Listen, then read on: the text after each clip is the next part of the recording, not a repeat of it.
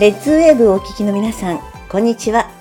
そしてパソコンやスマートフォンからリッスンラジオやポッドキャストでお聞きの皆さんも、こんにちは。ルカ地球予報パーソナリティの小島慶です。ルカ地球予報は、これから地球で起こるであろう未来のことや、今我々が備えるべきことを地球予報士のエルさん、ミカさんからお話を伺い、それを紹介していく情報番組です。ルカ地球予報。この番組は120歳までアクティブに生きる未来を作る株式会社アルプロンの提供でお送りします。それでは今日も地球予報士のエルさん、美香さんのお話をお聞きください。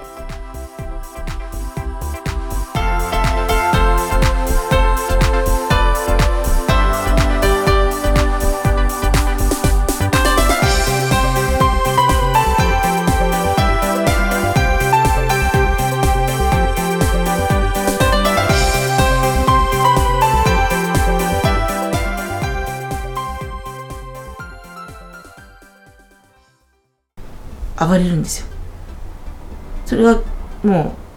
うその福袋。福袋なんだからって思うね思うけど。50人のやつをなんかねなんか言ってたよね朝ね。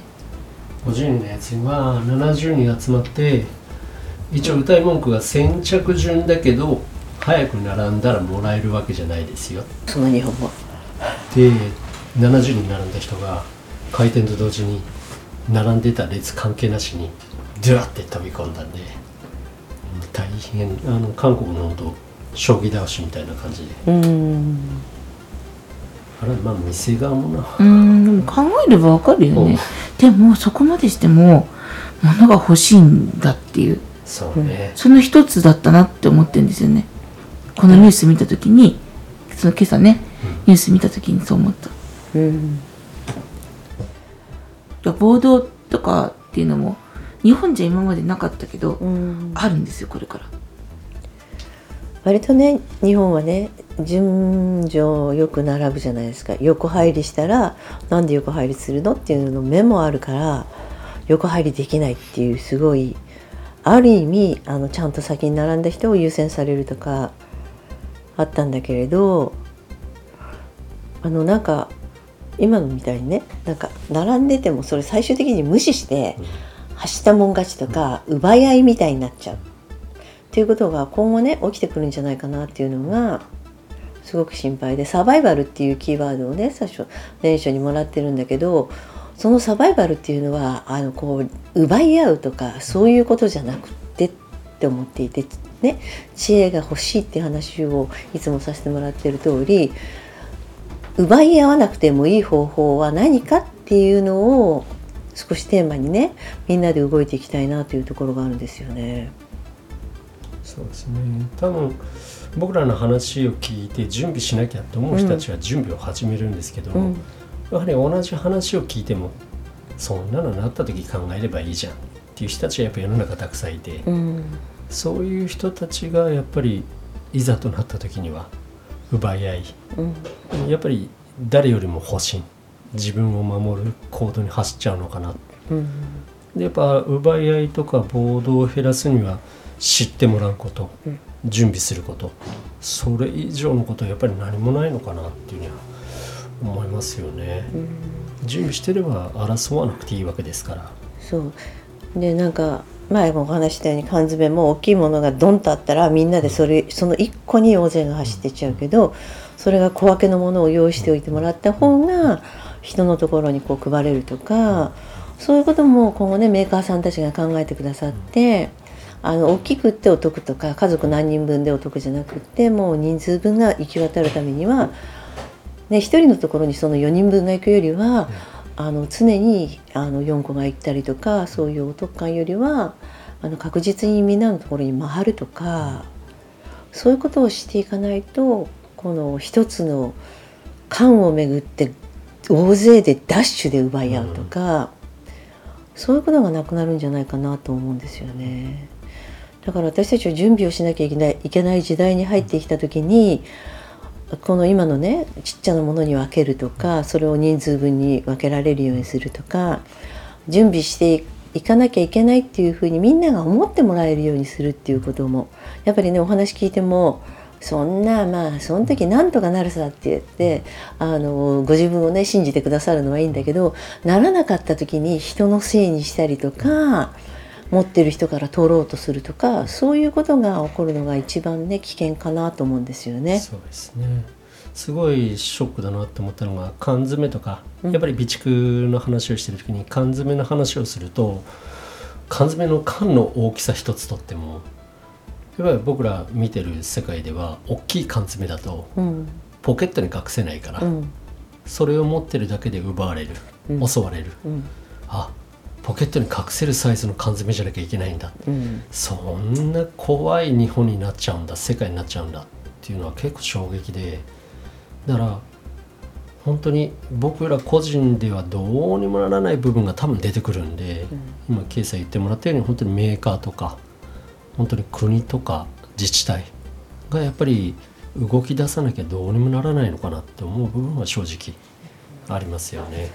ね、特にね最終的にはなんで国は守ってくれないの？とか、うんそうですね。そういう話にもなってったりするところもあるから、あの今ね食糧難になりますよとかいろんな国とかいろんなねあの研究機関さんがよく日本はね、あの今後厳しいよみたいなところが出てるからやっぱみんなでそっち側の方の準備を一丸となってねあのできるだけ困らない人が出ないように完全は難しいと思うけれど、少しでもあの一人でも多くの人が困らないようにしていくっていうのが、あのね、私たちがこう情報を、ね、発信させてもらえるっていうところの中であの声をかけていきたいところですよね。そうですね。食糧難になるのは、えっ、と一番最初に見たのが2019年コロナの前。バッタが出た時でね。あのーエルさんと普通に仕事してたら 目目の前をバッタの大群が飛んでったんですよ。うん。バッタとか虫、はい。羽の虫が大嫌いでそれが大量に飛んでってそのトウモロコシとか全部食べ尽くして空っぽになってっていうのを見てそれはまあルカのグループラインの人に虫が大量に発生して麦,、えー、と麦とかトウモロコシとか食べられちゃうっていうのを載せたんですね。でその後に出たんですよ。あのバッタがいっぱい出て全部食べ尽くしちゃってって言って、あこれこれって話をした後に国までわからないけどあのネズミがすごい出て、雲がうん。すごい家中の壁に雲が張ってるっていうのも見てでそれもあの載せといたんですね。私たちルカっていうグループをやってるんですけどルカの正式メンバー正式メンバーっていうのはまああのそれがそういうことが起こるってことを分かって情報を怖がらずに一緒に共有していける人たちのグループのことをルカって言ってるんですけど、でそこの人たちには載せといたでも日本ではそれがなかったんですけど出たんだよね出たねオーストラリアで。すごかったね。水ば水害の後の大量のネズミ農家の人が毎朝みネズミを朝まずあの農作業始める前に1時間ちょっとうん。ネズミ駆除の時間があってそのネズミ駆除1時間ちょっとかけてからやっと農作業。もう映像見ましたけどあのちょっと悲鳴出すぐらいのうん。大量のネズミ、あのななんかの映画みたい。流れてきてたよネズミがね。そうね。ホラー映画みたいなね、うん、それとやっぱホラー映画みたいに、うん。家中に大きい特大の雲がバーって壁中雲が出てそれオーストラリアだったんですけど水害の後はそういうのが出る。うん。日本もそうなるって言われてた言われてるんで、もしかしたら今年また水害の後に、そういうこともあるかもねっていうのはあるので怖いんですよ。だから殺虫剤とかもねやっぱり買っとけって言われたんだけど、殺虫剤もあんまり殺虫剤巻きすぎるとうん人体に害があるし、ねうーんっていうもんね。だからすごい難しいとこなんだけどただ見たことはそのまんまにしかなってないんで、そうするとその頃からその食糧難のことは本格的な食糧難は2023年から鎖国になるんだ。ある時プツンとなくなるんだって言われてるのがみんな食糧難っていうのをイメージしてる人ってあのいきなりその私はゾンビの映画が大好きなんですけど ゾンビの世界になるのかみたいなねイメージを持つ人もいると思うんですけどエルが言ってる食料なんてそうじゃないと思うんですよ。うんいずれはなくなるけどなんですから食べれないくはなるけど、うん。あの今だったらこれだけどこ行ってもスーパー行ってもデパート行っても食べ物が溢れてるじゃないですか、これが普通にならなくなることから食糧難が始まるわけだから種類も実際減ってきてますよね。うん、そうだね。私たちあのちょっと食品とか扱ってるんですけど、うん。メーカーさんは仕入れの値段を落とさなければ中身が減ってますから、うんうん。どちらかだね。うん。で送料とかも何ケース以上だったら無料だよっていうのがもう無料なくなってきたもんね、本当だね。すごいあの送料は必ずいただきますみたいな感じになってきたんで、そこからでももう始まってるんじゃないんですか？それからあのね今日あの目の前にいる食べ物が来週あるとは限らないっていう感覚も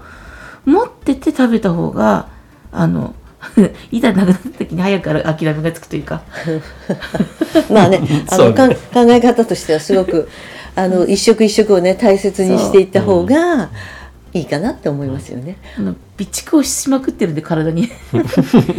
記憶も貯金かなと思って、ううんん、なんかねいつも言うタバコの比較の話。タバコをやめれた人ってやめれるんですよ、うん。で多分もう食後の後の甘いものとかデザートっていうのも昔なかったんですよね。そうね。デザートっていうと昔はねあの、果物、うん。食後のみかんとか、うん。いちごとか、うん。そういうのだったけど今どこ行っても食後の果物が出てくるとかはなくてみんな美味しいプリンとか、うんケーキとかね。ね。うん。それすごく美味しくて幸せなんだけど、でもそれが当たり前じゃないことに早く気づいた人がうん。対応できてくんでそれを早く知ってもらいたいっていうグループだよね。そうだね。全てゼロになるんじゃないんだよね。うん。備蓄するってやっぱ限界は本当にあるからそれを備蓄したものをどれだけ長引かせるかっていうのはすごく重要で、同じ量があってそれを1ヶ月で食べ終わっちゃう人とそれを2ヶ月持たせる人。うん。うまくやりくりして3ヶ月持たせるだけでもやっぱり全然乗り越え方が変わるよね。アイディアの人がね、うん。何でもうん。長生きというか長持ちとか、うん。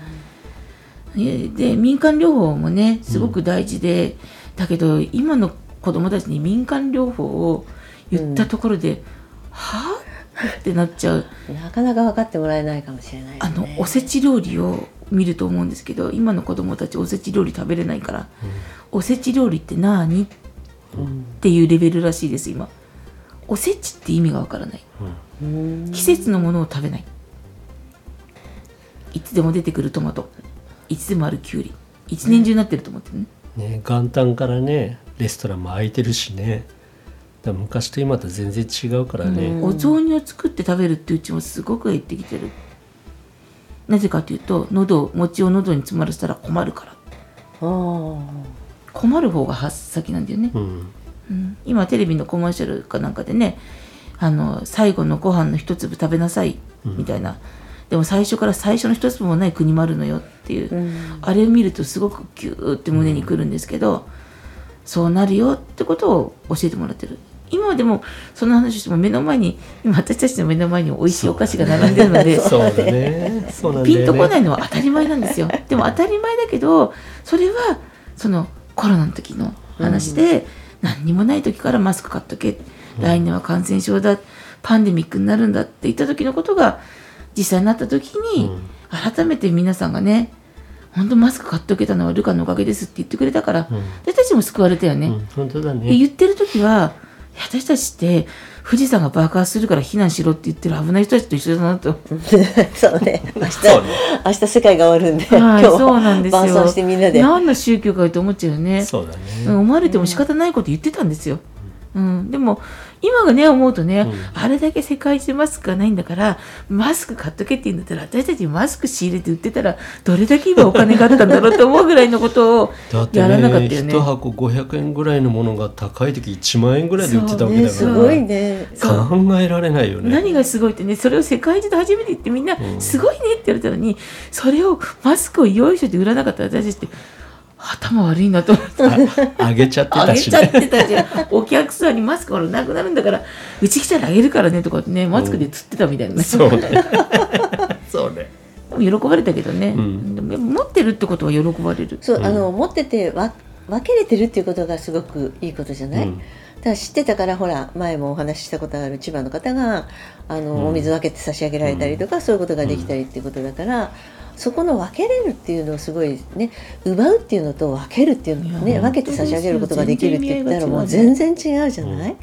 だから本当にあの少しでも一人でも多くの人が用意してれば分ける量も少ないから自分の保存もそのまんま使えるし、で奪い合うっていうことがなくなるわけじゃない、うんだから本当に知っている分けられるとか分けられるって実は心の余裕がないとできないと思っていて、そうですねあの明日自分のがなくなっちゃうかなと思った時に残りの5枚のうちのじゃあ3枚を人に差し上げられることができるかって言ったら、うんできないじゃない、だからそこのところの考え方で5枚もあると思えるか5枚しかないと思うかっていうところもすごいしこの5枚をどう有効活用しようかと。で例えばこの1日2日の間にみんなでまた次が仕入れられるんだったら分け合おうと。うんそういうようなねなんかあの周りとちょっと調和していくっていうかな協調していく、えー、と共同で考えるっていうことがすごく大事な時代かなと思っていてね。私が私がっていう人はあと私の私はこうですけれどって言って自分の主張だけしてあの人に何かして差し上げるとかそういうこともなかったりとかそういう人たちっていうのはだんだんこう弾き出せる。だから一人で買い占めしないでくださいっていうのをよく話をするんですよね。その辺のところを考えるとみんなでいかにねあの力を出し合って準備をしてあの奪い合いがないようなねあの日本を作っていけるかそういう世界を作っていけるかっていうのがこれから私たちもねどんどんどんどんお二人の知恵をお借りしてねあの配信していきたいなっていうところですよね。毎年毎年あの年の終わりというのかな？うん。節目のぐらいの時に必ず、はいえっと2018年は日本は、まあ、世界もだけどこう、うん。2019年はこうっていうテーマを L からもらってたんですよ。でそれをまあグループに載せたんで2018年はハリケーンで車が飛んでくるとか。うん。そうだでね2019年は暴動と水害。うん。で2020年は2019年の水害のうちから来年は感染症でパンデミック、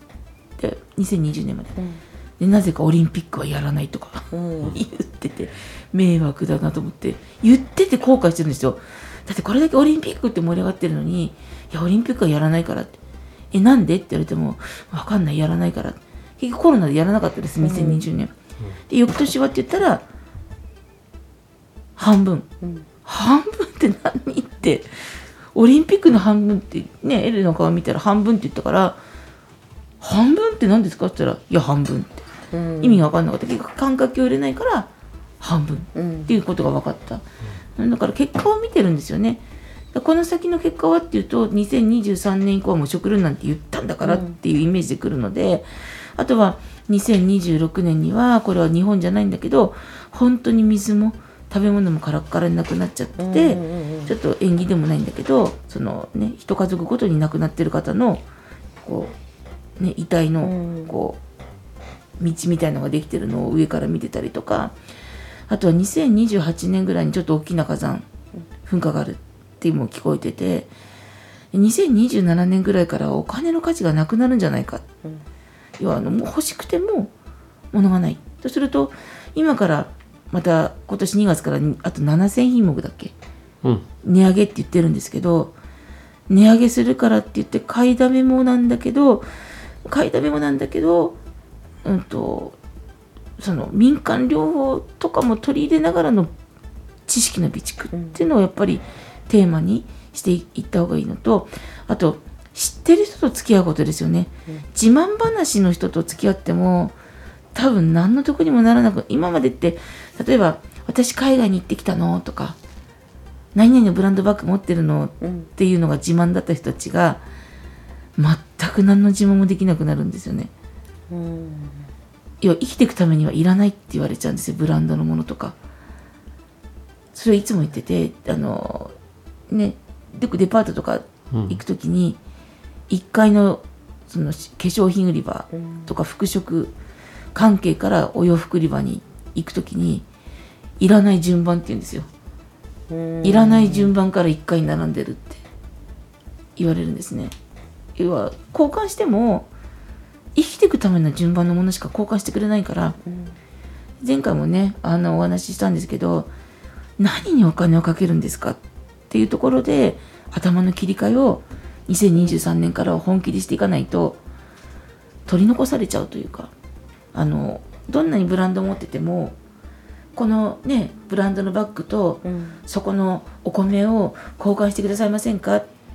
お米今だったら5キロでうち2800円ぐらいの買ってんのかな多分。いくらか分かんないけど多分それぐらい。5キロ。うちあんまご飯お米お米食べない。でそれをじゃあブランドのバッグが何十万のブランドのバッグと交換してくれっていうところで喜んで交換するかそれ絶対しないですもんね、うん。えそのバッグいらないからって言ってこのお米が欲しかったらお米と同じぐらい価値あるものと交換してくるんだったらいいよって。なるけど交換しないよね。しないね。生きることの方が優先だからね。ね。お米と水のじゃあ半分個ずつ交換だったらいいよとかね、こちらお米が炊けるじゃないですか。そういうあのことをイメージできる人たちとつるんでいく方がうん。いいと思いますよね。生き抜く生き抜くためにね、であと本当にあの今のお子さんたちを持ってるママたちに声を出して言い言いたいのが、うん。あの本当に出来合いのものばっかり食べてると子供たち生き延びれないですよ。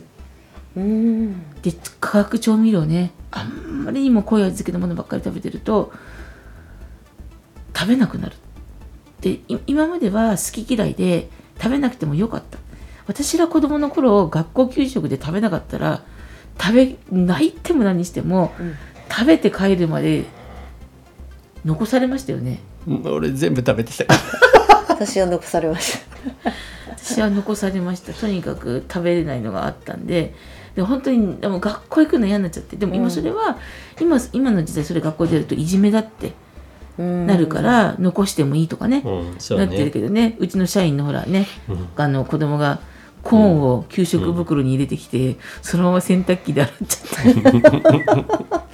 大変なことそうね。何度もなってるって言ったけど、ね、残していったけどそれはいっぱいあるから残しても何とも思わないだけだって、今から子供たちに何を食べ食べられるのかっていうそれをママたちは知恵のねあの備蓄だから子供たちと楽しんで食べなきゃいけない。パンが食べたいって時にパンってどうやって作るんだろうねって子供に問いかけた時にじゃあ小麦粉がいってとか、えーあと何がいるんだか知らないんだけど卵とかバターとか。ああそっか。よくわからない、ね。自分も知らないんだけど。あとふっくらさせるためにねベーキングパウダーを入れましたね。そうするとパン教室やってるお友達と仲良くしとくとそうそうそう困った時に教えてそうもらえる。なんですよ。そうだね。ね。それが知恵だよね。そうそうそうそう。得意な人に教えてもらってその人にお礼にね、今それこそあのいろんな人からもらったお菓子をね逆にお裾分けしてあげるとか、そういうことやっとくとねお互い様になるし、そういうふうにこうだから友達も選んでいかなきゃいけない。あの人がどうのこうのとかって悪口とかひがみを言う人のグループにいるだけ無駄だから、そういうのはほらカウンセリングねさせてもらえれば、この人はいらないとか全部決め決めちゃう。言い切っちゃうからね。無駄無駄とかね。そうね、あのそれもあの別に美香のね個人的感想で言ってるわけじゃなくて、見たことでこの人こうだよっていうのが分かるんで。だからまあ美香がこの人と付き合わない方がいいんじゃないって言ったら、そういう相手でやるってことでで個人で相談してもらいながらねそうでもご本人も薄々感じているのをねこうあのカウンセリングでね確認してもらったりとかそういうこともできるんだけど今ね誰とどう付き合っていくかとかすごく大事なキーワードが出ていたんで自分の周りにね本当に知恵を持ってる人を集めていくっていうのもものすごい大事なことだなと思いましたね。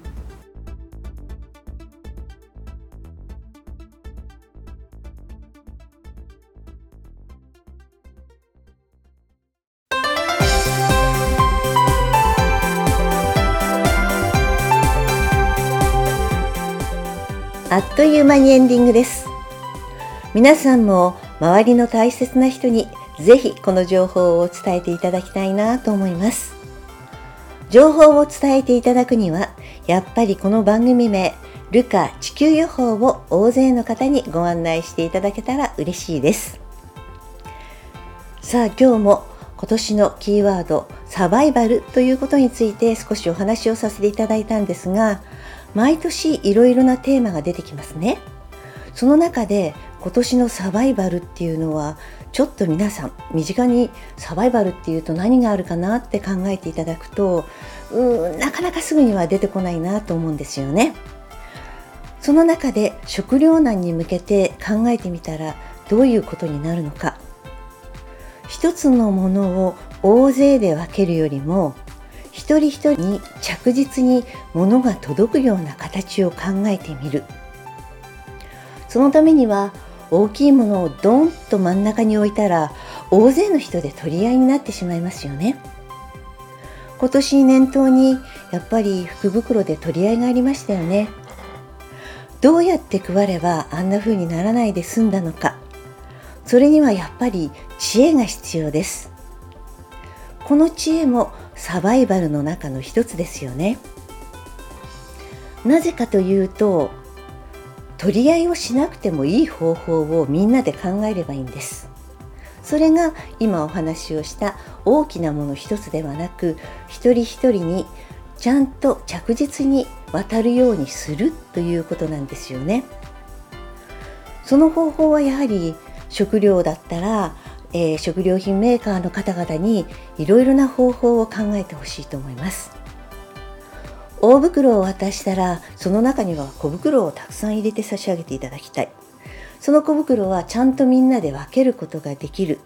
それは一人の人がたくさん持っていたらその人のところに絶対取りに行く人が出ちゃうんですよね。そこから奪い合いが始まってしまいます。だから小袋中袋大袋が確実に渡るようにする。それによって取り合いをなくす。奪い合うことがなくならないといけないですよね。この奪い合うってことが暴動になりますよね。最近ちょっと思うんですが自己中心的な考え方の事件が多くなってきていますよね。それもこのサバイバルの中の一つだと思うんです。この人は自分に悪い感情を考えている思っていると思うと気に入らないから殺してしまったり刺してしまったり仲間外れにしてしまったり。そういう仲間の人がいたらこの自己中心的な考え方の人が仲間の中に一人でもいたとしたらその後その仲間のチームは疑心暗鬼になって不安になってしまいますよね。そうするとこの人にはあげられない。だってこの人嫌いだもん。そんな感情論が出てきてしまったらみんなで食糧難を乗り切ろうって言った時にどうでしょうか。一人だけもらえない人が出てしまったり。ましてや一人だけで抱えてしまったり。分け与えるっていうにはやっぱり心に余裕が必要だという話がありました。一人のこと自分のことだけを考えずにみんなで生き延びるためにはどうすればよいのか。一日三食食べられることの幸せ。それを一食にしてもみんなと一緒に笑いながら食べ合えるこの一食。大切な食料品を一つ一つ大切にしていきたいですよね。こういったことを考えていた時知恵のある人と付き合うことが大切だって思いませんか？自分に足りない知恵を持っている人をできるだけ皆さんお一人お一人の周りに付き合い始めてください。そして自分も身近な知恵を大勢の方に伝えられるように勇気を持って発言をしてみてください。ルカ地球予報では公式ツイッターを開設しています。ぜひフォローしてご意見ご感想を添えてリツイートしてください。この番組は120歳までアクティブに生きる未来をつくる株式会社アルクロンの提供でお送りしました。お相手は小島慶でした。それではまた来週お会いしましょう。